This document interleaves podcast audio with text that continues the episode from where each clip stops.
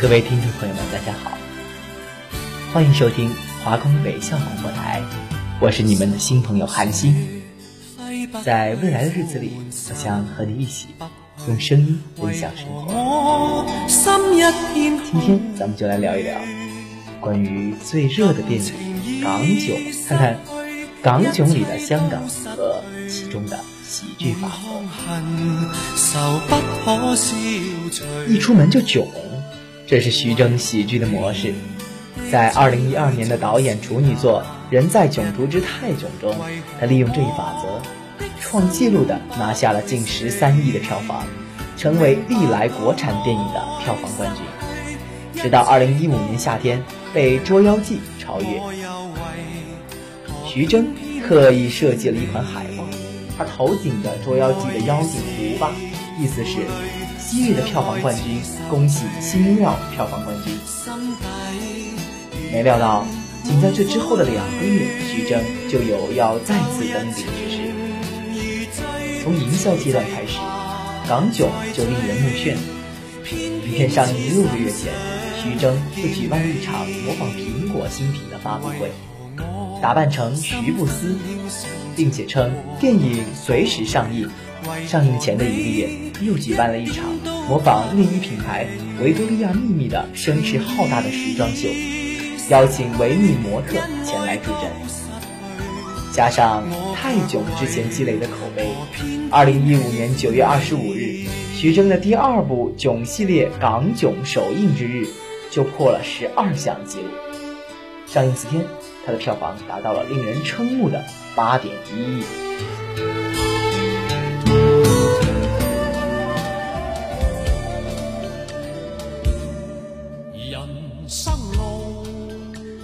二零一五年的中国电影成了一场难以捉摸的数字游戏，比二零一五年的股市还要疯狂。从香港寄来的选美小姐，讲囧途的故事对徐峥来说并不难。花儿与少年跑到西班牙也挺囧的，你拍一个这样的很容易。出门几件事儿，钱包、手机、iPad 这几样没了，你就囧了。碰到一堆乱七八糟的事儿，这不是很简单吗？同样的囧法移植到了港囧中，内衣设计师徐来陪伴老婆及娘家人去香港旅游，计划与大学初恋偷偷会面。热爱拍摄纪录片的小舅子拉拉识破了徐来不轨的企图，一路追随。在一连串囧事之后，徐来重新认识爱情、家庭、婚姻和人生的意义。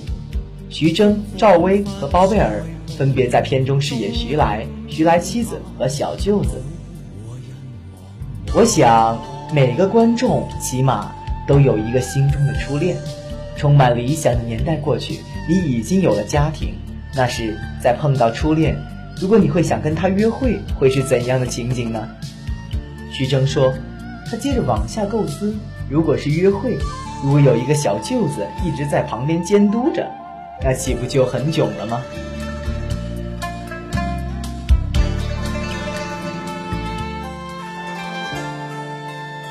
徐峥看过村上春树的小说《在席面包店》，一对夫妻重温年轻时代，半夜打劫了一家面包店，讲的是未完成的心愿具有强大的力量，这让徐峥为徐来与初恋的见面找到了说服力。之前，徐峥和团队讨论过很多地方，比如去非洲，囧事肯定要跟动物发生关系；如果是西班牙。就设计斗牛场里被追一圈的囧。徐峥希望囧能够接地气，能够更多的跟中国观众发生关系。最后确定了香港。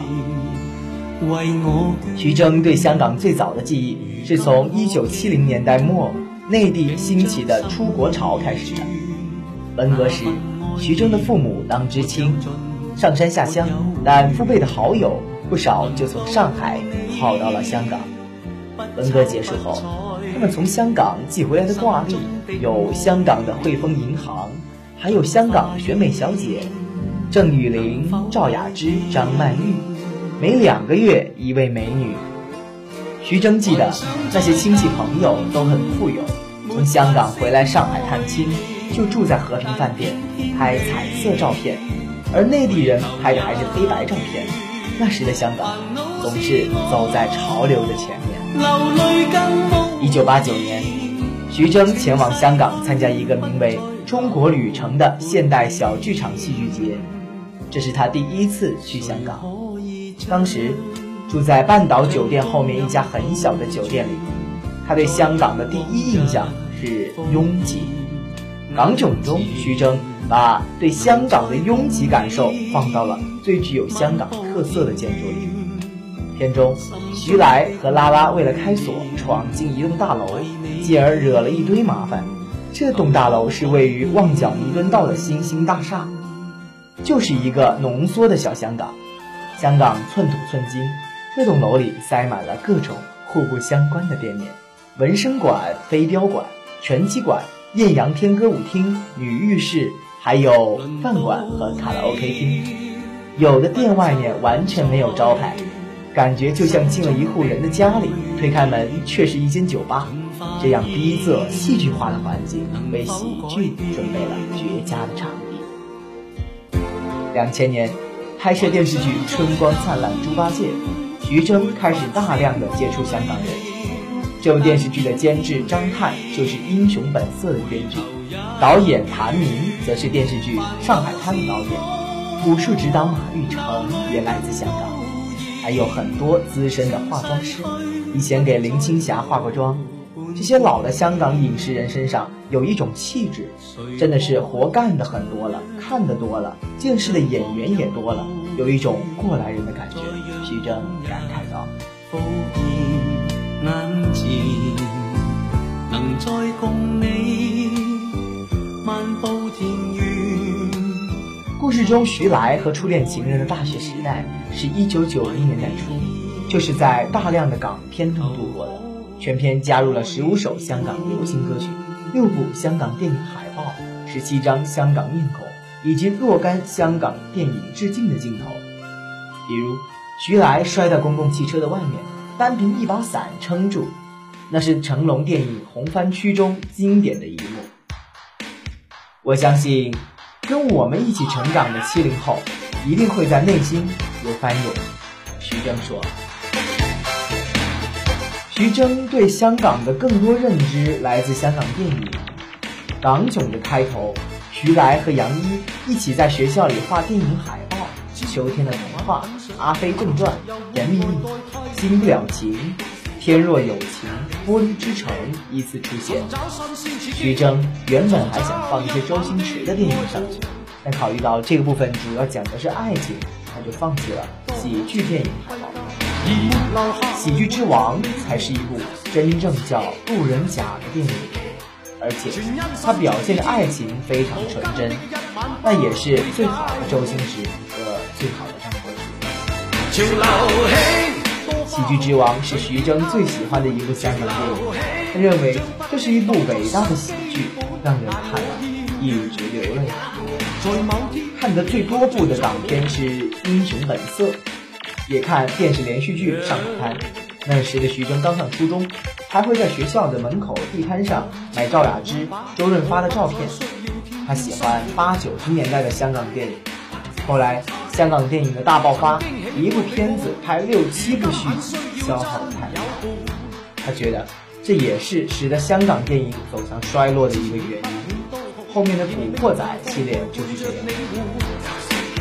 戏里需要大量的特约演员，网络上流传过一张表，列出那些年香港电影中的黄金配角。他和他的团队对照着一一去找，最后找来了十七位香港演员。徐来和拉拉遇到的两个香港电影警察就是李灿森和葛明辉。徐来电梯里遇到的香港老伯是吴耀汉。徐来非常满意找到吴耀汉来客串。吴在一九八零年代是香港新艺城绝对的男一号，演了无数的商业电影，可以说是香港商业电影崛起的领路人之一。当他们放到一起的时候，就会有一种趣味，就是。我看到这个面孔，会想起哦，是这个人。有的人不一定叫得出名字，但是大家都知道这是一张香港面孔，他们就代表了香港电影。徐峥说，他本来还想邀请王家卫和周星驰来做影片结尾的金像奖颁奖嘉宾，但最终因为时间问题没有成行。王晶可能是十七张香港面孔中最有名的一位。片中一场重头戏，徐来误闯导演王晶的片场。那里正在拍摄《古惑仔大战铁头人》，徐来被小舅子拉拉戴上了铁头盔，抓去当了临时演员，闹出很多啼笑皆非的故事。编剧树焕的想法是，香港很多武侠电影里有铁头人、蒙脸人，这是香港的特色。他们为这场戏中戏取了一个特别港化的名字，《古惑仔之二零一五年烽烟再起大战铁头人》。古代的铁头人穿越到现代，与街头古惑仔打了起来。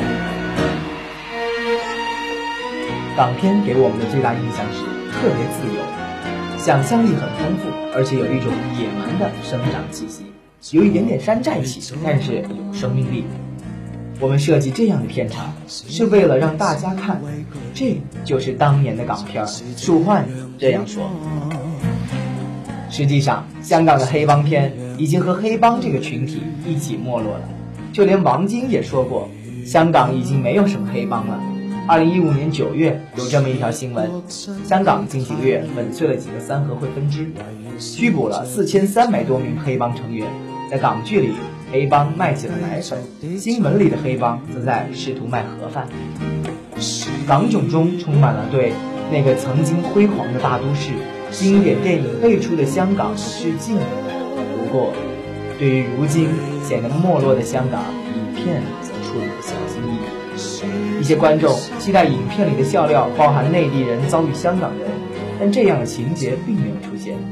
徐峥最初设想过，香港的囧事是内地客跑到香港旅游，结果碰到了香港的黑帮，然后警察出动，黑白两道在街头火拼。因为敏感，他放弃了这样的设计。编剧树焕与徐峥合作多年，从2007年的《爱情呼叫转移》开始，到2012年的《泰囧》，2015年的《港囧》，两人的合力一直走的都是轻喜剧的路线。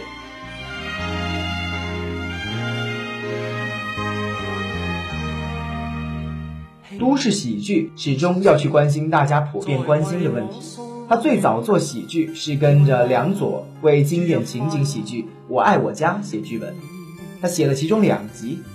舒幻观察，《我爱我家》是一九九零年代初，是四世同堂的时代，一大家人生活在一起，没有什么隐私空间。那时啊，讲究语言快感，用特别大的话说特别小的事儿，比如用社论的口气说买油条、买豆浆的事儿。我爱我家，把那个时代的特征发挥到了极致。生活在变化，喜剧的主题也在变化。舒焕说，港囧里主人公徐来已经非常不习惯我爱我家里那样大家庭的生活了，他一直想逃离。当代人的婚姻观念也不一样了。舒焕分析，以前的主人公要去跟初恋见面，那就是道德问题，但是港囧里。更多的人同情徐来，至少会理解他。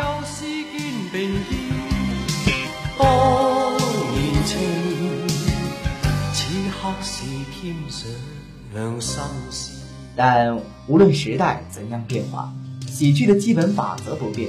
舒焕总结：好的喜剧总是从人的欲望或缺陷出发，体现出很大的反差。港囧中的反差，就是让中产阶级遭遇倒霉的事儿。徐来本来是城市的中产阶级，但是不得不在香港做一些特别无厘头的事儿，比如戴铁头盔进风月场所，面临各种追逐。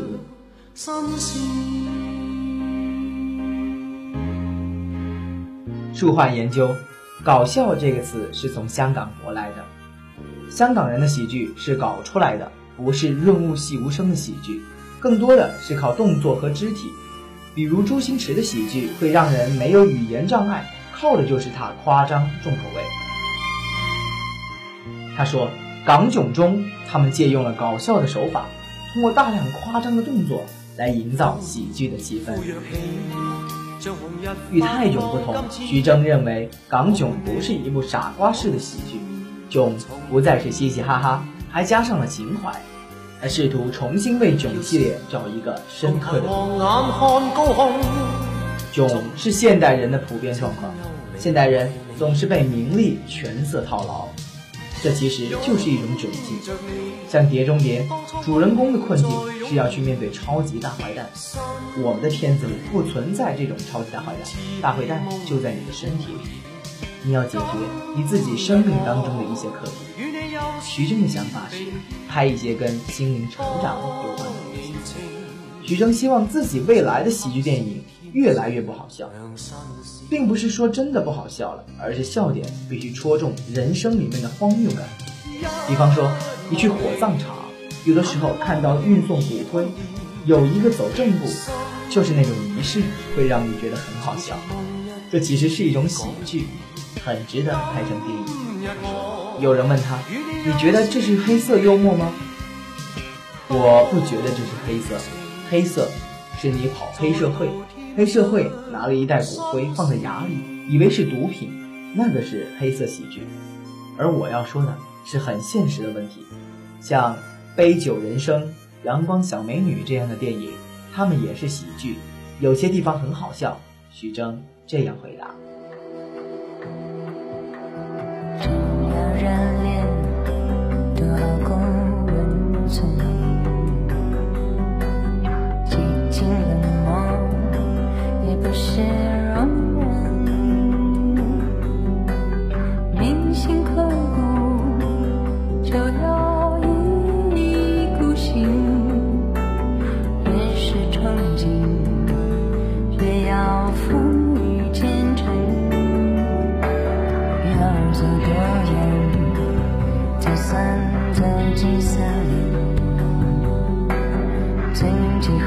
是开始细数生辰，誓言交错，独自伤残忍，尽算难，分。